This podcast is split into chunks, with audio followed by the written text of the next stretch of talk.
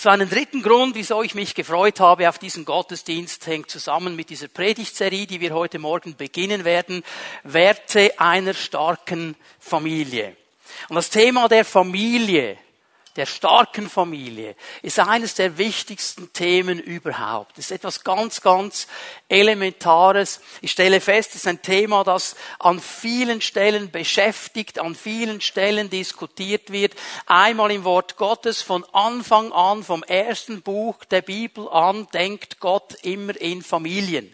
Ich meine, denk mal die Situation, da hat er diesen Mann geschaffen, stellt ihn in den Garten und es geht nicht lange, bis er merkt, also alleine geht das nicht gut. Wenn ich den Mann allein im Garten lasse, ist vielleicht die Furcht vieler Frauen, wenn sie ihren Mann dann mal im Garten lassen, dass er irgendwas kaputt macht, ähm, der, der braucht eine Hilfe, der braucht jemand an seiner Seite. Und er stellt ihm die Frau an die Seite und dann sofort kommt der Auftrag, gründet Familie.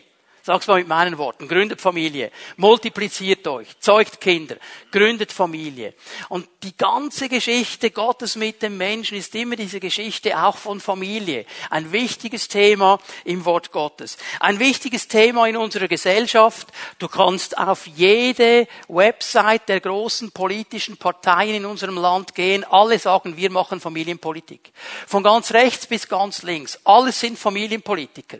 Alle wollen diese Familie Familie irgendwie in die Mitte nehmen. Sie haben verschiedene Definitionen, sie haben verschiedene Ideen, aber Familienpolitik, ganz, ganz riesiges Thema. In den Zeitungen, in den Medien, es geht nicht eine Woche vorüber, ohne dass irgendwo in einer Zeitung das Thema Familie aufgenommen wird, darüber nachgedacht wird, darüber diskutiert wird. Ein ganz, ganz wichtiges Thema. Und ich denke auch wichtig, dass wir verstehen, dass die Familie für unsere Gesellschaft so elementar wichtig ist.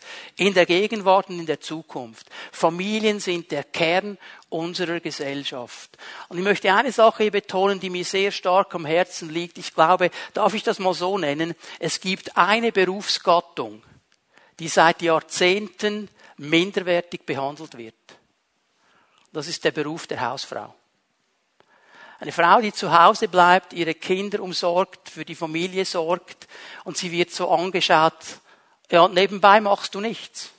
Ah, du arbeitest nicht ah, das Heimchen am Herd, das ist halt von vorgestern. Und ich möchte hier nicht gewichten, ich sage hier nicht, ihr müsst alle zu Hause bleiben, ich sage nicht, ihr müsst alle arbeiten gehen, es hat oft mit Berufung zu tun. Ich gehe mir hier nicht um eine Wertung. Es geht mir einfach darum, dass hier eine ganze Reihe von Menschen nicht geschätzt wird für das, was sie tun. Und was sie tun, ist so wichtig für unsere Gesellschaft. Es ist interessant, dass das Militär sagt, seit in den letzten 10, 15 Jahren haben wir gemerkt, dass die Rekruten, die kommen, oft aus aus zerrütteten Familienverhältnissen kommen. Wir haben Probleme damit, weil da nicht mehr die Familie da ist, die ein gewisses Fundament legt. Wir haben vor dem ersten Gottesdienst mit Lehrern ein bisschen diskutiert. Die sagen, die Kinder kommen in den Kindergarten, sie haben null Erziehung weil es zu Hause nicht mehr gemacht wird, weil die Familienverhältnisse nicht stimmen. Wir müssen das irgendwie ausbaden.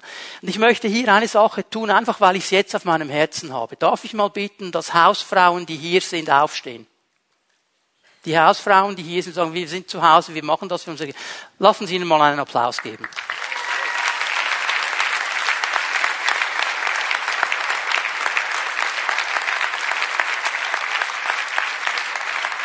Ihr, ihr tut einen ganz, ganz wichtigen Dienst, einen ganz wichtigen Dienst. Dankeschön, dass ihr das tut. Familienportal Kanton Bern auf dem Web, du kannst hinsehen. Eine ganze Webseite voll mit Ideen, wie Familie sein müsste, was Familien ist und so weiter. Ein riesengroßes Thema. Alle reden über Familien. Ist in aller Munde. Aber wir merken dann ganz schnell, und darum geht es mir hier auch ein bisschen heute Morgen, die Definition von Familie und die Meinung über Familie, die gehen weit auseinander. Wenn ich jetzt hier Familie sage, dann denken wir nicht alle dasselbe. Wir haben verschiedene Hintergründe Hintergründe, wir haben verschiedene Prägungen. Und wir wollen miteinander ein bisschen darüber nachdenken, was macht Familie aus und vor allem, was sind denn Werte für eine Familie? Mit welchen Werten kann eine Familie stark werden? Wie können wir hier eine Hilfe finden, auch vom Wort Gottes? Wer definiert das? Und es fällt mir eines auf, und ich möchte heute Morgen ein bisschen einen Rückblick machen, so die letzten Jahrzehnte ein bisschen Revue passieren lassen, ein paar Statistiken erwähnen im Zusammenhang Zusammenhang von Familie. Und ich sage eine Sache, am Anfang, und die ist mir ganz wichtig, ich werte mit nichts, was ich jetzt sage. Es geht mir hier nicht um eine Wertung. Ich sage nicht gut, ich sage nicht böse. Ich sage einfach, ich möchte, dass wir verstehen, wie sehr sich diese Werte geändert haben in den letzten Jahrzehnten. Und das müssen wir verstehen. Wir müssen verstehen, dass keiner von uns sagen kann, ich bin christlich imprägniert. An mir läuft das alles weg. Wir werden genauso geprägt wie alle anderen auch. Müssen wir verstehen. So Familienwerte. In den 70er Jahren, als ich so sechs, sieben Jahre alt war, gab es eine Fernsehserie. Das Fernsehen ist immer ein guter Indikator für Familienwerte. Da gab es eine Serie, ich weiß nicht, ob sich jemand noch erinnern kann an die Waltons. Kennt jemand noch die Waltons? Die Waltons. Okay? Hier sind sie. Die Waltons, die ganze Familie, alle Generationen unter einem Dach. Und diese Serie lief und lief und John Boy war der große Star und der Held von allen. Und in dieser Familie, da waren so gewisse Werte ganz hoch gehalten. Loyalität, Ehrlichkeit. Man geht fair miteinander um. Man ist füreinander da. Das Familiengebet war ein Thema in dieser Familie. So, die haben miteinander das gerissen. Das war die Prägung der Waltons, ein Familienwert. Heute gibt es auch Serien. Ich möchte euch eine zeigen. Modern Family. Aha, das sieht dann so aus. Um was geht es bei Modern Family? Das ist die Geschichte eines Mannes, der zwei Kinder hat. Er selber ist zum zweiten Mal verheiratet, eine sehr junge Frau geheiratet und zieht jetzt einen Stiefsohn hoch, der ist im schönen Pubertätsalter und er kämpft mit diesen Situationen mit seinem Stiefsohn, diese Patchwork Family. Seine Tochter ist auch verheiratet. Wir würden heute sagen, so ganz konservativ, sie ist zu Hause, der Mann arbeitet und sie versucht da alles unter ein Dach zu bringen. Der Sohn ist auch verheiratet mit einem Mann. Und die beiden haben ein Kind adoptiert miteinander. Und in dieser Modern Family geht es einfach um die Spannungsfelder dieser Familie. Und ist interessant, ist der Titel Modern Family. Also für die Leute, für die Macher, ist es klar, heute sieht Familie so aus.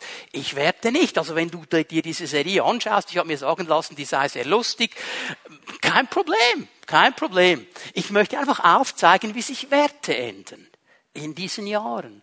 Ich stelle fest, wir schauen ein bisschen in die Statistik, all diese Themen, die mit Familien zu tun haben, Ehe, Scheidung, Wiederverheiratung, Erziehung von Kindern, Sexualität, sind alles Themen, die in diesen Bereich hineingehen. Auch das hat sich in den letzten Jahrzehnten extrem verändert. Ich möchte den Bereich der Scheidungen mal ein bisschen hervornehmen. Auch hier noch einmal, ich habe keinen großen Zeigefinger, ich habe den versorgt, habt ihr das gesehen? Okay? Also ich möchte niemanden verurteilen. Wenn du hier bist und durch eine Scheidung gegangen bist, es geht mir nicht darum zu sagen, boah, böse, böse. Psychologen haben herausgefunden, dass Scheidung eines der größten Stressfaktoren im Leben eines Menschen ist. Und vergiss das Märchen von der lieben freundschaftlichen Trennung, vergiss es. Da wird immer etwas zerrissen.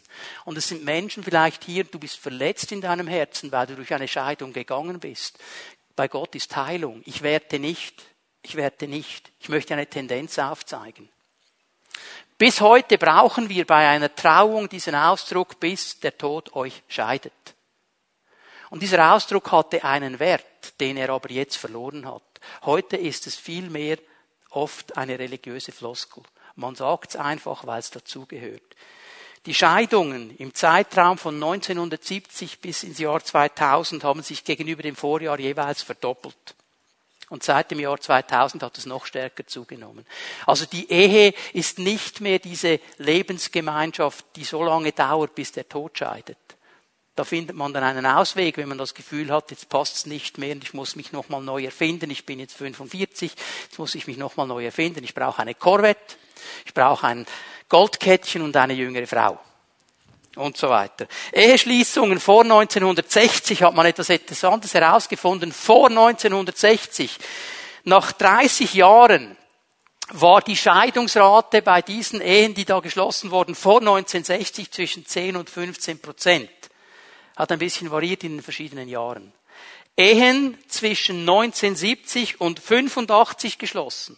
Nach 30 Jahren war die Scheidungsrate 25 bis 40 Prozent. Das merkt, es ist ein Quantensprung nach oben. Und das hinterlässt immer Verletzungen, immer. Es, verlässt, äh, es hinterlässt Verletzungen in den Ehepartnern, die sich scheiden lassen, auch in den Kindern. Immer. Es gibt keine friedliche Scheidung. Es gibt es nicht. Da wird etwas zerbrochen. Jede zehnte Ehe, die um 1990 geschlossen worden ist, war bereits nach fünf Jahren geschieden. Hier muss ich aber auch sagen, seit einigen Jahren ist die Tendenz hier sinkend. Halleluja. Dafür beten wir, dafür kämpfen wir. Ähm, das Thema Scheidung ist auch unter Christen ein Thema. Leider. Ich glaube an die Versöhnung. Ich glaube, dass Gott wiederherstellen kann. Ich werte nicht, auch wenn du hier als Christ sitzt und durch eine Scheidung gegangen bist, ich werte nicht.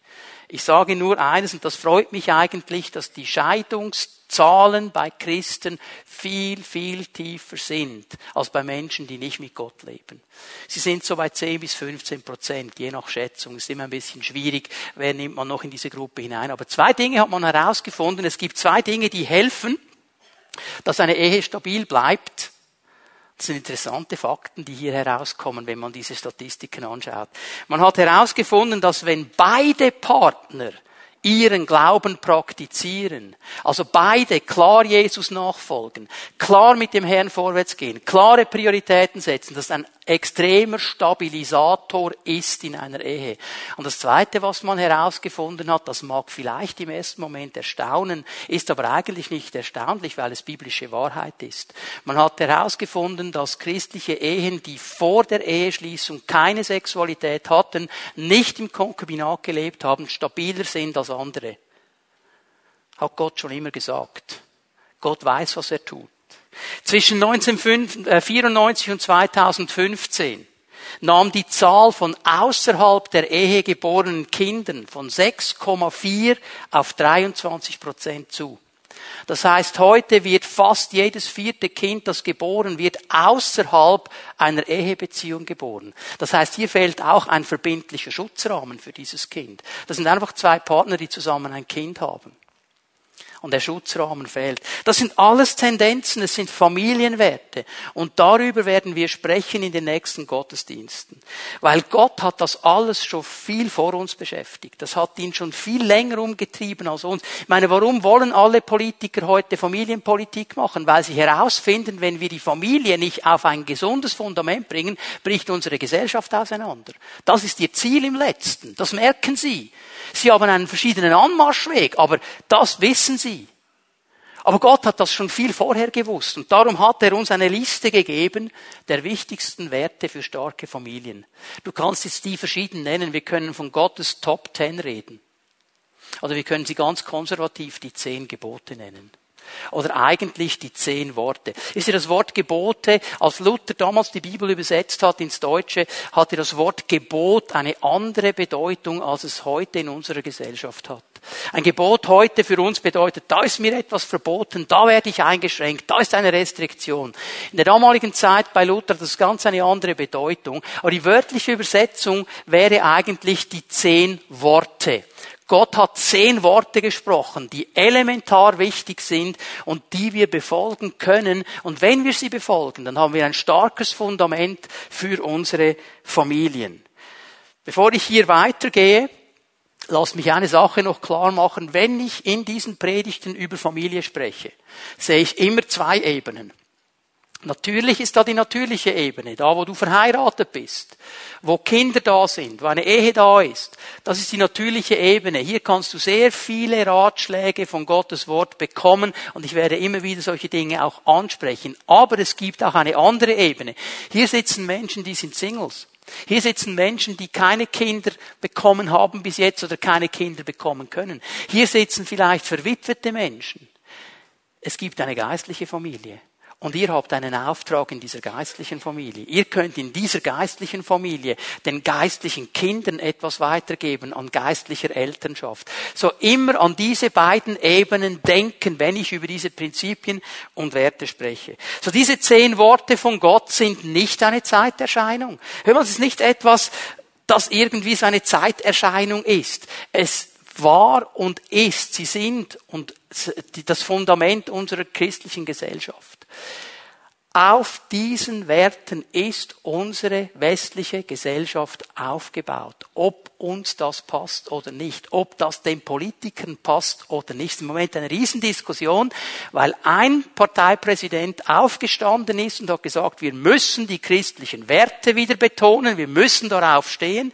Und ein anderer Parteipräsident ist sofort aufgestanden und hat gesagt, was Quark christliche Werte, man darf das nicht christlich nennen. Wir haben eine UNO-Charta, das ist wichtig. So geht der Kampf schon los in unserer Gesellschaft, okay? Aber wichtig ist mir jetzt mal Folgendes, diese zehn Worte Gottes. Sie sind die Grundlage unserer Rechtsprechung und unserer Gesetze. In Europa, in der westlichen Welt ist Rechtsprechung und Gesetzgebung aufgebaut auf diese zehn Gebote. Interessant ist, dass sowohl für Juden wie für Christen diese zehn Worte Gottes absolut zentral und elementar sind. Und wisst ihr, was interessant ist? Sie werden sogar im Koran erwähnt.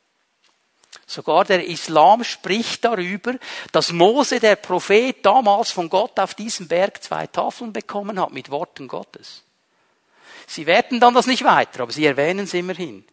Und wir wollen in den nächsten Wochen diese Gebote oder diese Worte Gottes ein bisschen näher anschauen miteinander.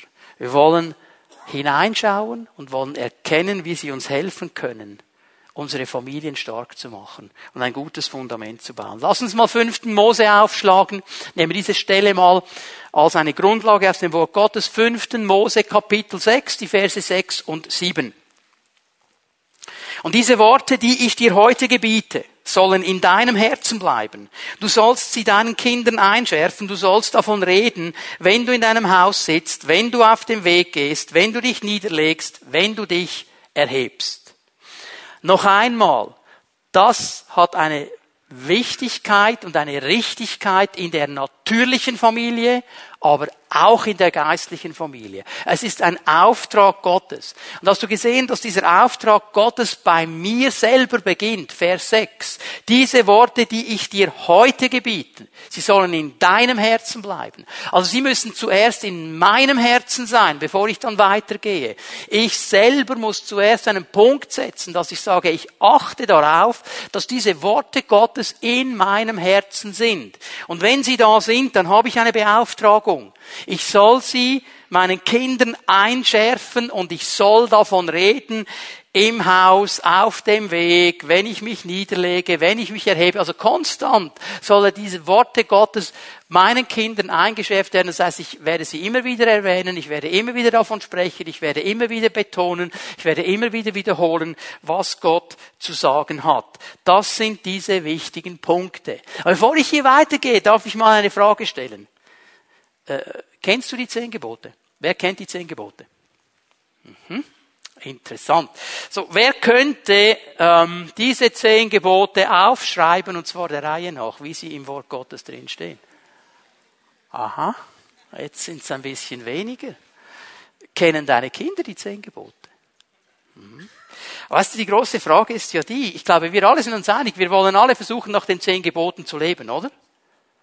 Sollten alle Hände hoch, wenn wir Christen sind. Versuchen wir doch, oder? Ja, weißt du, es wird ganz schwierig. Wie kann ich den zehn Geboten gemäß leben, wenn ich sie nicht richtig kenne? Wenn ich eigentlich gar nicht weiß, was sie wirklich sagen. Und darum müssen wir an diesen Geboten arbeiten. Warum hat Gott die gegeben? Warum hat Gott die zehn Gebote gegeben? Warum hat er diese zehn Worte gesprochen? Hör mal, er hat sie nicht gesprochen, um unsere Freiheit zu beschränken. Das ist das Erste, was wir vielleicht denken. Ja, jetzt wird er wieder Restriktionen machen und Dinge verbieten. Er hat sie nicht gesagt, um uns zu beschränken. Er hat sie nicht gesagt, um uns zu kontrollieren. Sie sind gegeben zu unserem Schutz, zu unserer Entfaltung. Es ist ein Rahmen, der uns weiterbringt, der uns stark macht, der uns Stabilität gibt. Das ist die Idee Gottes. Er sieht immer unser Wohl und er sieht das Wohl unserer Kinder, unserer Familie. Er warnt vorgefahren. Das ist sein Ziel. Das ist interessant, dass ja das ganze Universum, und das wissen wir alle, auf Gesetzmäßigkeiten aufgebaut ist. Es gibt gewisse Gesetzmäßigkeiten, die können wir nicht verändern. Also, wenn ich mein iPad fallen lasse, dann wird es sich nicht zur Decke heben, sondern es wird zu Boden fallen. Das ist das Gesetz der Erdanziehungskraft. Das ist einfach so. Das kannst du nicht auflösen. Schau, und wenn ich mich jetzt entscheide, auf ein zehnstöckiges Haus zu gehen, auf das Dach zu gehen und mich vom Dach zu stürzen, dann habe ich das Gesetz nicht beachtet. Aber weißt du, was dann geschehen ist? Nicht ich habe das Gesetz gebrochen, das Gesetz wird mich zerbrechen. Wenn ich nämlich unten aufschlage. Nicht wir brechen das Gesetz. Das Gesetz zerbricht uns. Wenn wir das Gefühl haben, wir können mit diesen zehn Geboten umgehen, wie wir wollen und ein bisschen daran schreiben, es wird uns zerbrechen, weil es Worte Gottes sind. Und Gott ist schlauer als wir. Das müssen wir einfach als Fakt so sehen. Gott immer schlauer. Wir sprechen nicht von zehn Ratschlägen, von zehn Tipps oder zehn Optionen. Das sind zehn Worte. Also heute ist es ja schwierig, wenn du einen Kaffee bestellen willst. Also früher war es viel einfacher. Heute gehst du da rein, willst einen Kaffee, dann sagt sie mal zuerst, okay, ähm, klein, mittel oder groß. Ja, das ist noch einfach. Okay, nehmen wir mal mittel heute. Gut. Äh, Sojamilch, Mandelmilch, Halbfettmilch, Vollfettmilch, was für eine Milch, okay, schaffen wir auch noch. Doppelschuss Espresso, Aroma und dann kommt der ganze Zusatz und irgendwann denkst du, hallo, ich wollte doch einfach nur einen Kaffee. So, wir sind uns gewohnt heute optional, wir können die Pizza bestellen und noch das, was wir drauf wollen, optional. Die zehn Gebote sind keine Option. Da kannst du nicht checken, sagen, okay, Nummer eins finde ich cool, drei ist auch nicht schlecht, sieben finde ich noch gut, die anderen, die lasse ich. Das wäre dann Kirche leid. Wir haben nur drei Gebote, nicht zehn, oder? Geht nicht, funktioniert nicht. Ihr, wir brauchen, wir brauchen diese Wertmaßstäbe Gottes. Psychiater haben herausgefunden und sich in, in, in letzten Jahren vermehrt darauf auch gestürzt, um festzustellen, was ist los mit unserer Gesellschaft. Sie haben herausgefunden, wie wichtig klare Werte für unsere Leben sind. Sie haben herausgefunden, dass ein großer Teil unserer Gesellschaft krank ist, weil keine klare Werte mehr da sind. Wir ernten heute, was in den 60er Jahren des letzten Jahrtausends gesät worden ist. Revolution, Rebellion, keine Regeln mehr, keine Grenzen, keine Fortschriften, sexuelle Revolution, jeder kann mit jedem und mit jeder, jederzeit, kein Problem, alles Freiheit. Wir wollen nicht so stiefig sein wie unsere Alten. Und das ernten wir heute. Warum? Wir haben eine Generation heute, die top ausgebildet ist. Die haben ihre BAs und MAs und weiß ich, was sie noch für A's haben. Die haben eine top Ausbildung, aber sie sind zutiefst verunsichert, weil sie keine klare Werte mehr haben. Was ist gut, was ist nicht gut? Was ist links, was ist rechts? Sie wissen es nicht mehr. Es ist eine Frucht dieser Dinge, die geerntet worden sind oder die gesät worden sind. Und wir müssen hier einen Punkt setzen. Und dieser Punkt setzt uns das Wort Gottes. Was ist das Fundament? Und jetzt dürft ihr die Stelle aufschlagen. Ihr wisst ja alle, wo sie steht. 2. Mose 20. Für die, die es nicht gewusst haben. Und hier lesen wir mal an, was Gott zu sagen hat. Bevor ich es lese, die Reihenfolge der Gebote, wie Gott sie hier gegeben hat, wie das Wort Gottes sie uns sagt, sind kein Zufall. Da hat Gott nicht eine Lotterie gemacht. Die erste Tafel, Mose hatte zwei Tafeln. Die erste Tafel, die Gebote, die auf der ersten Tafel stehen, die regeln die Beziehung zu Gott. Sie sprechen über die Beziehung zu Gott. Die Worte auf der zweiten Tafel sprechen über zwischenmenschliche Beziehungen. Sie erklären uns, wie wir zwischenmenschlich miteinander umgehen sollen und handeln sollen. Das ist der Gedanke. Und das erste Gebot steht an erster Stelle, weil es das Wichtigste ist. Und das lesen wir jetzt an miteinander. 2. Mose 20, Vers 2. Ich bin der Herr, dein Gott, der dich herausgeführt hat aus dem Land Ägypten, aus einem Sklavenhaus. Die Gebote beginnen interessanterweise nicht mit einem Verbot, nicht mit einer Anforderung.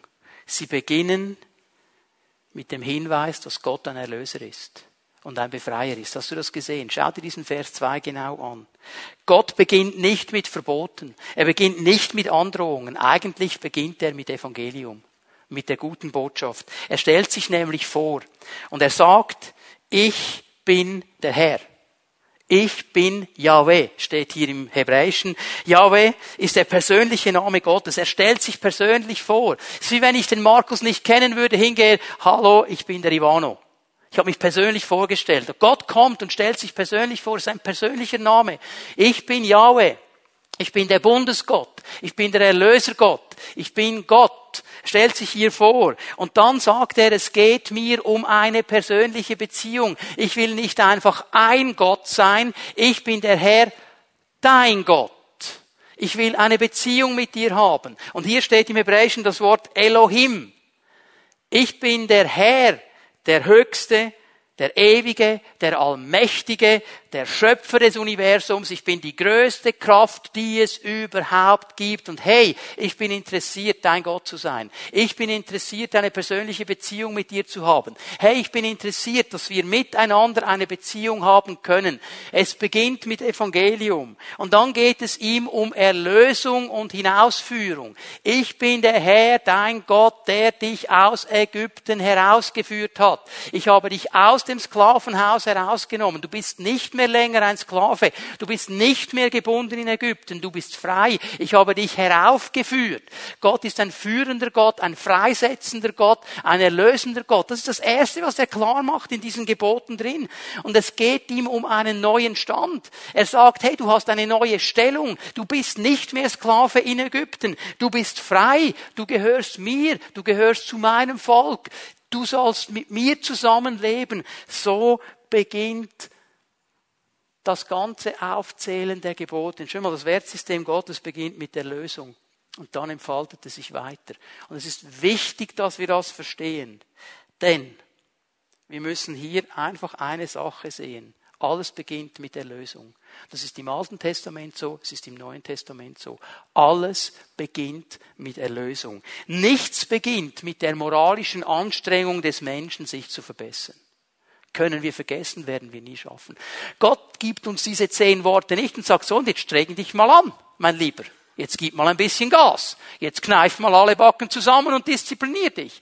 Moralische Anstrengungen werden uns nicht weiterbringen. Er sagt, ich bin der Herr, dein Gott, der dich erlöst hat. Ich habe etwas in dein Leben hineingelegt, an Kraft, an Gnade, an Heiligem Geist und darum kannst du so leben. Hier beginnen die Gesetze mit dem Evangelium. Ich bin der Herr, dein Erlöser. Ich bin alles, was du brauchst und ich will dir immer wieder auch geben, was du brauchst und du sollst mich an erster Stelle setzen. Wir müssen verstehen, was Gottes Gedanken sind. Gott meint es genial gut mit uns. Er hat gute Gedanken. Er will nicht einschränken. Er will nicht Freiheit rauben. Hey, dieses Wort Erlöser, das hier gebraucht wird, das ist so breit. Das heißt, ich bin dein Versorger. Ich bin dein Beschützer. Ich bin dein Heiler, Geist, Seele, Körper, jeder Bereich. Ich bin der Perspektivengeber. Ich gebe dir eine neue Hoffnung, eine neue Perspektive. Ich bin dein Vater. Er meint es so gut mit uns. Und das muss unsere Sicht von diesen zehn Worten bestimmen. Wenn wir bei diesen zehn Worten nur an Verbot und Anforderung denken, dann haben wir nicht verstanden, was Gott will. dann haben wir seinen Charakter auch nicht verstanden. Es ist mir wichtig, dass wir das verstehen. Und ich musste die Predigt ein bisschen auf den Kopf stellen für diesen Gottesdienst heute. Ich habe diese Predigt eigentlich schon vorbereitet, bevor wir vor einigen Wochen nach Apulien gingen. Und der Herr hat nochmal zu mir gesprochen, etwas ein bisschen zu ändern. Ich werde in einem zweiten Punkt heute ganz kurz mal darüber sprechen, was es denn heißt, Gott an erster Stelle zu nehmen nehmen, weil das ist der Punkt. Du sollst neben mir keine anderen Götter haben. Du sollst mich an erster Stelle haben. Ich will deine Priorität sein. Was bedeutet das? Wie setze ich Gott an erste Stelle? Wie kann ich das tun? Ich werde in den nächsten Gottesdiensten dann auch darüber sprechen, wie wir das praktisch machen. Ich werde fünf Bereiche, mich auf fünf Bereiche konzentrieren. Man könnte sieben nehmen, man könnte zehn nehmen, aber diese fünf, auf die möchte ich mich konzentrieren, weil es Bereiche sind, die zu tun haben mit meinem persönlichen Leben, Bereiche sind, mit denen wir alle zu tun haben, Bereiche sind, denen wir tagtäglich begegnen. Und hier beginnt es. Hier kann ich Gott an die erste Stelle setzen. Und wenn ich das tue in meiner Familie, in der natürlichen, in der geistlichen, hat das immer eine Auswirkung. So wie kann ich Gott an erster Stelle setzen. Ich möchte heute Morgen nur einen Bereich noch aufnehmen und das ist der Bereich unserer Beziehungen. Gib Gott den ersten Platz in deinen Beziehungen. Warum ist dieses Thema wichtig? Die Beziehungen, die wir leben, Sie können uns entweder näher zu Gott bringen oder sie können uns von Gott wegführen. Die Menschen, mit denen ich mich umgebe, mit denen ich Zeit verbringe, mit denen ich Prioritäten setze, sie können mich entweder zu Gott ziehen oder sie können mich von Gott wegführen. Das ist kein neuer Gedanke. 1. Korinther 15, Vers 33. Paulus hat dieses Zitat schon aufgenommen, hat es den Korinthern gesagt, lasst euch nicht täuschen, schlechter Umgang verdirbt den besten Charakter. Schlechter Umgang verdirbt den besten Charakter. Es ist nicht so, dass der beste Charakter den schlechten Umgang verdirbt, sondern umgekehrt. Sehr interessant ist mit einem Apfel, der anfängt zu faulen. Es ist nicht so, dass die sieben anderen, die gesund sind, den, der fault, dann heilen sondern der, der faul ist, steckt die anderen an. Das ist dieses Prinzip hier. Und Paulus muss ihnen schon sagen, Leute, passt mal auf, mit wem ihr euch umgebt, mit wem ihr Beziehung habt, das hat prägende Wirkung in euer Leben hinein. Menschen, mit denen wir Zeit verbringen, prägen uns. Das kann positiv sein, das kann negativ sein. Und ich muss in unserer heutigen Zeit auf einen Bereich äh, aufmerksam machen, den man vor 10, 15 Jahren gar noch nicht erwähnen musste. Heute muss man ihn erwähnen. Es ist zwar ein Unwort, wenn ich das so nenne, digitale Beziehungen. Heute haben wir digitale Beziehungen. Wir haben Beziehungen mit Menschen über Facebook, über WhatsApp, über Instagram, was auch immer du hast. Und du denkst, du kennst die Leute so gut und du hast eigentlich eine Beziehung mit ihnen. Und hier geschieht, geschieht so viel an Prägung. Liebe Eltern, wisst ihr, was eure Kids sich reinziehen und für was sie Anleitung bekommen können über diesen Kanälen? YouTube, Instagram, wisst ihr das? Es gibt Anleitungen, wie du ich rede mal Deutsch, fressen kannst, was du willst, ohne zuzunehmen als junge Dame. Ganz einfach.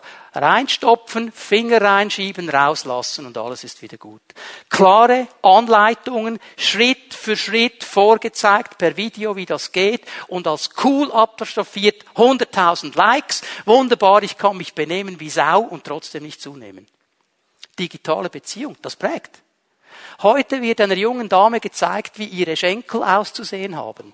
Und wenn zwischen den Schenkeln kein Durchblick mehr ist, weil sie zusammenkommen und schön geformt sind, wie Gott sie wollte, dann ist das nicht mehr hip. Dann bitte schön magere dich ab, bis man durchsehen kann.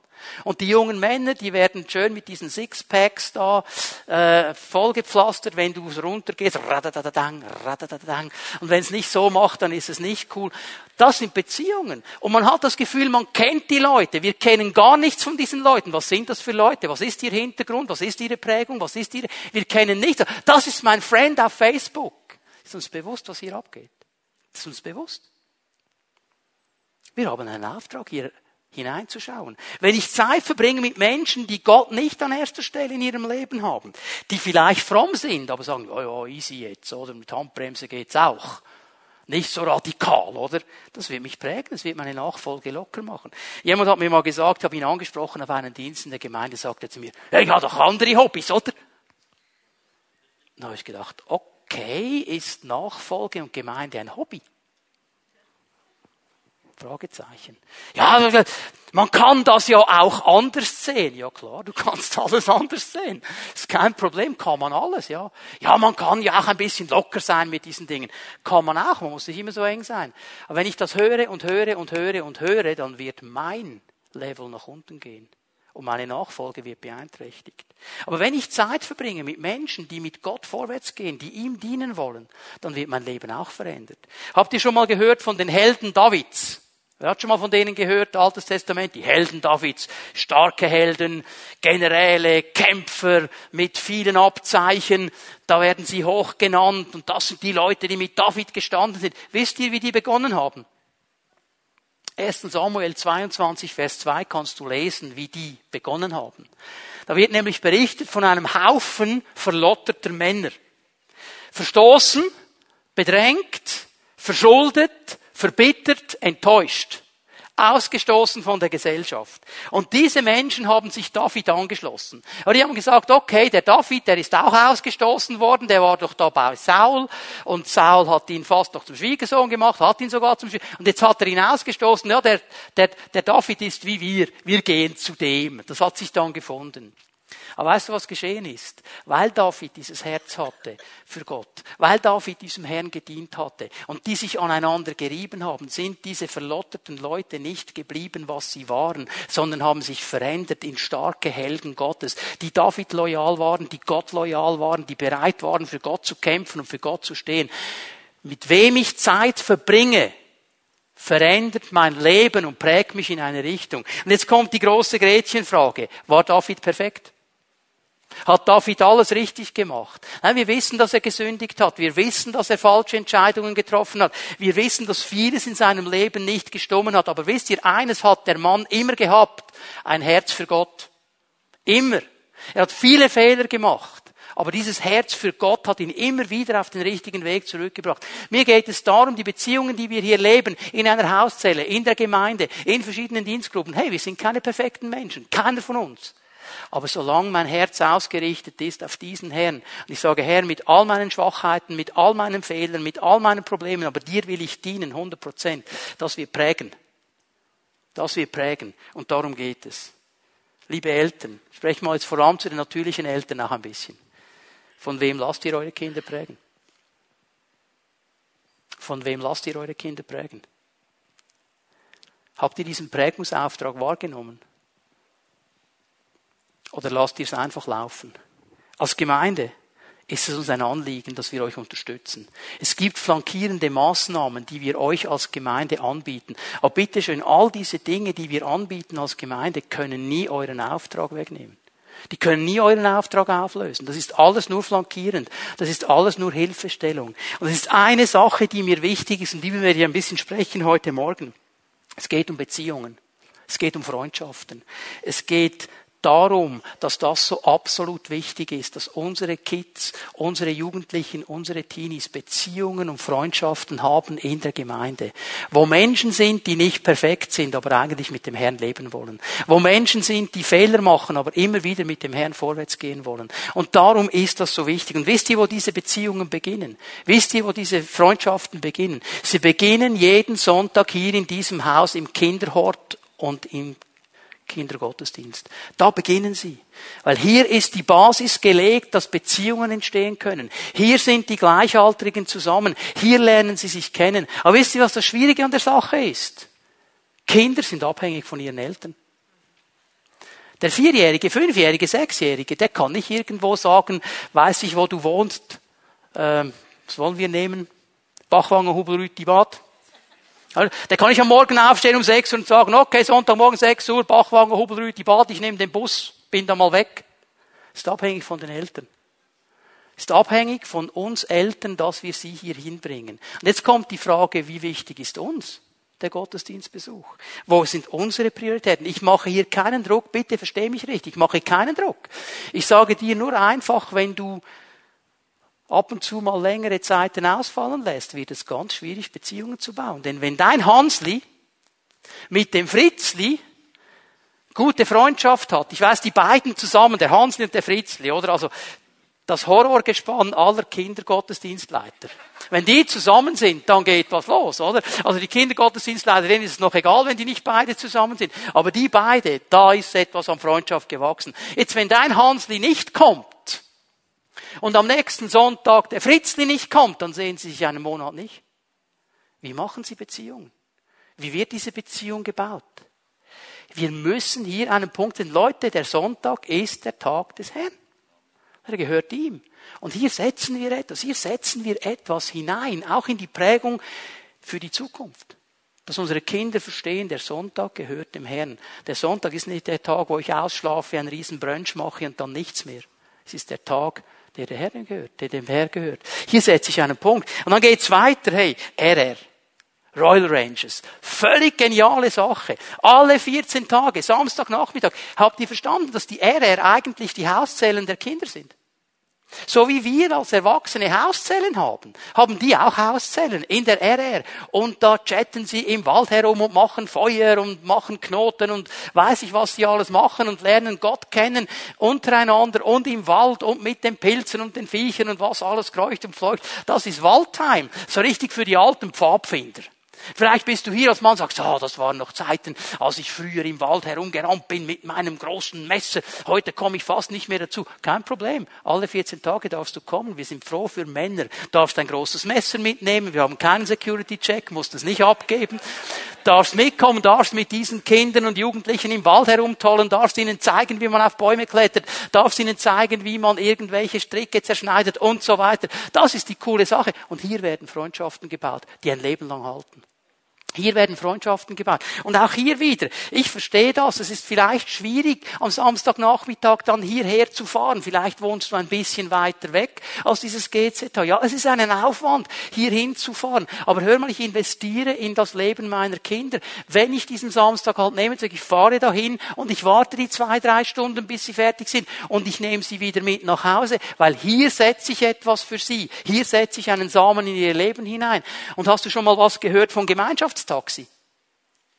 Vielleicht gibt es ja ein paar Familien in der Umgebung. Wieso nicht mal die Köpfe zusammenstrecken und sagen, hey, okay, einen Samstag fahre ich, den übernächsten fährst du und dann werden wir uns ein bisschen ablösen. Wir machen so ein, das ist so cool, wenn du ein Auto füllen kannst mit einer Schuble von jungen Menschen, die da im Wald etwas erleben können mit Gott. Wir brauchen solche Leute. Und wisst ihr, was meine Vision ist schon lange? Dass wir mit diesen Stammposten in die Regionen kommen. Dass nicht nur hier ein Stammposten stattfindet, sondern in den Regionen Stammposten stattfinden. Ja, wieso wieso macht ihr es nicht? Weil wir keine Mitarbeiter haben. Ganz einfach. Gib mir fünf Mitarbeiter, wir machen einen Stammposten. Ganz einfach. Ganz einfach. Das ist der Punkt. Ich mache keinen Druck. Ich sage euch die Möglichkeiten, die wir haben, unsere Kinder stark zu machen. Und vielleicht hat Gott zu dir gesprochen. Jetzt in diesem Moment sagst du, ich könnte doch fahren. Ich könnte doch helfen. Darf sich gerne melden. Darf sich gerne melden. Wichtiger Punkt. Tini ist auch so ein flankierendes Programm. Jetzt reden wir über die Zeit, wo die Eltern schwierig werden. Äh, das fällt mir etwas auf als Gemeindeleiter, auch im Austausch mit Regula, der Teenie-Leiterin, ist das so nach vorne gekommen. Viele, viele Eltern setzen einen ganz starken Aspekt auf den Unti. Der Unti ist völlig wichtig. Da gehst du mir hin. Also da kommt dann ziemlich krass, da gehst du, in den Unti gehst du. Weil nach drei Jahren gibt's Unti-Segnung und das braucht man heute. Übrigens, einfach, dass wir es mal klar gesagt haben, in der Pfimi Bern gibt es keine Konfirmation. Das ist eine Unti-Segnung. Okay? Ist nicht dasselbe. Das ist ein Riesenunterschied. Hier wird ein Punkt gesetzt. Das ist wichtig. Aber am nächsten Freitag, wenn nur Teenie ist, dann nehmen wir es ein bisschen leger. Ich sage dir, es reicht nicht, um Beziehungen zu bauen. Setze hier einen Punkt. Und ich spreche hier als ein Vater, der jahrelang am Freitagabend gefahren ist. Ja, ich hätte manchmal lieber andere Dinge gemacht am Freitagabend. Und ich wäre manchmal lieber früher ins Bett am Freitagabend. Weißt du, heute funktioniert es ja nicht mehr, dass du sagst, ich komme dann um 10 Uhr und hol dich ab. Ah, ich rufe dann an, wenn wir fertig sind. Haben ja alle ein Handy, oder? Und dann wartet Papi zu Hause, ist langsam todmüde. Aber es war es mir immer wert. Es war es mir wert, weil ich wollte, dass meine Kids Beziehungen bauen. Und hier habe ich einen Punkt gesetzt und gesagt, Leute, das gehört dazu. Und das ist absolut wichtig. Ich möchte dich hier ermutigen. Ich möchte dich ermutigen. Wenn wir wollen, dass unsere Familien sich stark entwickeln, dass unsere Kinder sich stark entwickeln, wenn wir wollen, dass die Kinder nicht irgendwann irgendwo sind, sondern mit uns zusammen vorwärts gehen, dann müssen wir anfangen aufzustehen. Dann müssen wir anfangen, dieses Anliegen zu unserem Anliegen zu machen. Und das kannst du auch, wenn du noch keine Kinder hast, wenn deine Kinder schon lange draußen sind. Du kannst es im Gebet. Und ich möchte heute Morgen einen Punkt hier setzen. Draußen, das habt ihr vielleicht schon gesehen, ist so ein komisches Feuer aufgebaut. Hab vielleicht gefragt, was gibt's da? Also wir werden keine Maroni braten. Aber um dieses Feuer herum ist ein Infotisch, der Kigo Kiho-Leute, der RR-Leute, der Teenie- und Yugi-Leute. Und da könnt ihr euch melden. Da könnt ihr all eure Fragen stellen. Da könnt ihr all eure Anliegen deponieren. Da könnt ihr Hilferufe loslassen. Vielleicht hat Gott zu dir gesprochen, du sollst anfangen, Taxidienst zu machen. Melde dich. Vielleicht hat Gott zu dir gesprochen, du sollst beten. Melde dich bei diesen Leuten. Vielleicht hat Gott zu dir gesprochen, du sollst mithelfen. Melde dich bei diesen Leuten. Lasst uns zusammenstehen für die Generation, die nachkommt. Lasst uns stehen dafür, dass sie stark werden im Herrn. Und hier beginnt etwas, weil wir alle brauchen diese Beziehungen. Wenn ich mal auf mein Leben zurückschaue, Wir brauchen diese Beziehungen. Als ich frisch bekehrt in eine Hauszelle ging, und ich muss hier eines klar sagen, das sind nicht Hauszellen, wie wir sie heute haben. Also es ist Millionen Kilometer entfernt von dem, was wir heute haben als Hauszellen. Das war absolut langweilig, trocken. Alle haben sich hinter der Bibel versteckt und einfach nicht transparent und war eigentlich langweilig, aber mir wurde gesagt, man geht in die Hauszelle und ich habe dann das gemacht als guter, frisch bekehrter Mensch. Und es war so langweilig. Aber eine Hauszelle werde ich nie vergessen, weil sie zu tun hatte mit einem Mann, der mir etwas gezeigt hat. Dieser Mann war, wie soll ich jetzt das sagen, ein richtiger Schweizer. Eher so ein bisschen staubtrocken. Er ist immer herumgegangen, als hätte er irgendwie einen Besenstiel verschluckt. Und es war auch relativ schwierig, ihm zuzuhören. Und, ähm, aber an diesem Abend hat er darüber gesprochen, wie viele alttestamentliche Prophetien da sind, die auf Jesus hinweisen. Und an diesem Abend hat Markus etwas in mein Leben hineingepflanzt. Markus war sein Name. Hat etwas hineingepflanzt in mein Leben. Eine Liebe für das Wort Gottes. Und das hat nie nachgelassen, es wurde immer nur noch stärker. Geschah in Beziehungsfeldern, geschah in Freundschaften in einer Hauszelle. Ich habe mich bekehrt, ich war DJ, ich hatte eine Wanderdisco und jetzt komme ich in den Gottesdienst, hat man mir auch gesagt, man geht jetzt in den Gottesdienst und dann war da Lobpreis und jetzt könnt ihr mal vergessen, was wir hier haben jeden Sonntag, okay? Lobpreis damals, das war die Frau des Gemeindeleiters am Klavier. Und dann hat man da die alten Dreivierteltaktlieder gesungen und immer schön durchwürzt mit vier bis fünf Pfingstjubeln und so weiter. Nichts gegen Pfingstjubel, aber ihr versteht, wenn man so von der Disco-Szene herkommt, ist ein Pfingstjubel doch ein eher steiler Einstieg, um sich zurechtzufinden, oder? Und dann war ich da auf der Empore und habe hab ein bisschen ausgerufen da und gemotzt über die Pfingstjubel und da war mein lieber Bruder Sandro, der ein bisschen länger unterwegs war als ich und er hat mich mal zur Brust genommen und mir ein bisschen Pfingstjubelaufklärung gegeben. Was soll ich sagen? Ich liebe Pfingstjubel. Heute. Ja, ich liebe es. Er hat mir etwas gezeigt, was ich nicht gesehen habe, weil er ein Freund war an meiner Seite. Ich denke an Jürg, der mich begleitet hat in einer Zweierschaft. Ich war ja schon ein bisschen ein Enfant terrible am Anfang, oder? Und er war einfach da. Mitten in der Nacht Morgens um vier habe ich ihn angerufen und hat gesagt, mach eine Tasse Kaffee, ich komme. Und war einfach da. Und er hat so viel in mein Leben hineingelegt. In einer Zweierschaft, Entwicklungspfad, den wir heute haben. Hier werden Freundschaften entstehen. Dienst. Hier wird Freundschaft entstehen. Ich werde nie vergessen, wie ich als Frischling aus meiner Bibelschulausbildung kam und wie Rudi Mösch mich zur Brust genommen hat und mich eingeführt hat in den Dienst. Und ich bin ihm ewig dankbar für die Prinzipien, die er mir beigebracht hat. Freundschaften. Freundschaften. Sie prägen unsere Leben. Sie ziehen uns hin zu Gott. Sie ziehen uns weg von Gott. Wir können aber entscheiden, welche Beziehungen geben wir Wert. Das ist der Punkt heute Morgen, den Gott setzen möchte. Ist Gott an erster Stelle in deinen Beziehungen? Lässt du es zu, dass er zu dir sprechen kann über Beziehungen. Dass er dir dabei helfen kann, gute Beziehungen einzugehen, schlechte Beziehungen zu lösen, damit du dich entwickeln kannst und vorwärts gehen kannst. Können wir aufstehen miteinander? Die Lobpreise werden noch einmal nach vorne kommen. Ich möchte euch einladen, dass wir uns miteinander ausrichten auf den Herrn. Ich möchte dich bitten, für einen Moment still zu werden und darüber nachzudenken. Was hat der Heilige Geist mir gesagt? Was hat er in mein Leben hineingesprochen? Wo hat er mich herausgefordert? Und wie werde ich damit umgehen? Was werde ich jetzt tun? Ich glaube, Gott möchte ein Werk tun in unserer Mitte. Vielleicht bist du hier heute Morgen und du stellst fest, Gott ist nicht an erster Stelle in meinem Leben. Ich lade dich ein, dass du ihm diesen Platz heute Morgen gibst. Dass du zu ihm kommst und ihm sagst, Herr, du sollst der Erste sein in meinem Leben. Vielleicht hat er dir gesagt, dass es Beziehungen gibt in deinem Leben, die nicht gut sind. Hab den Mut, sie zu schneiden. Gott wird dir dabei helfen.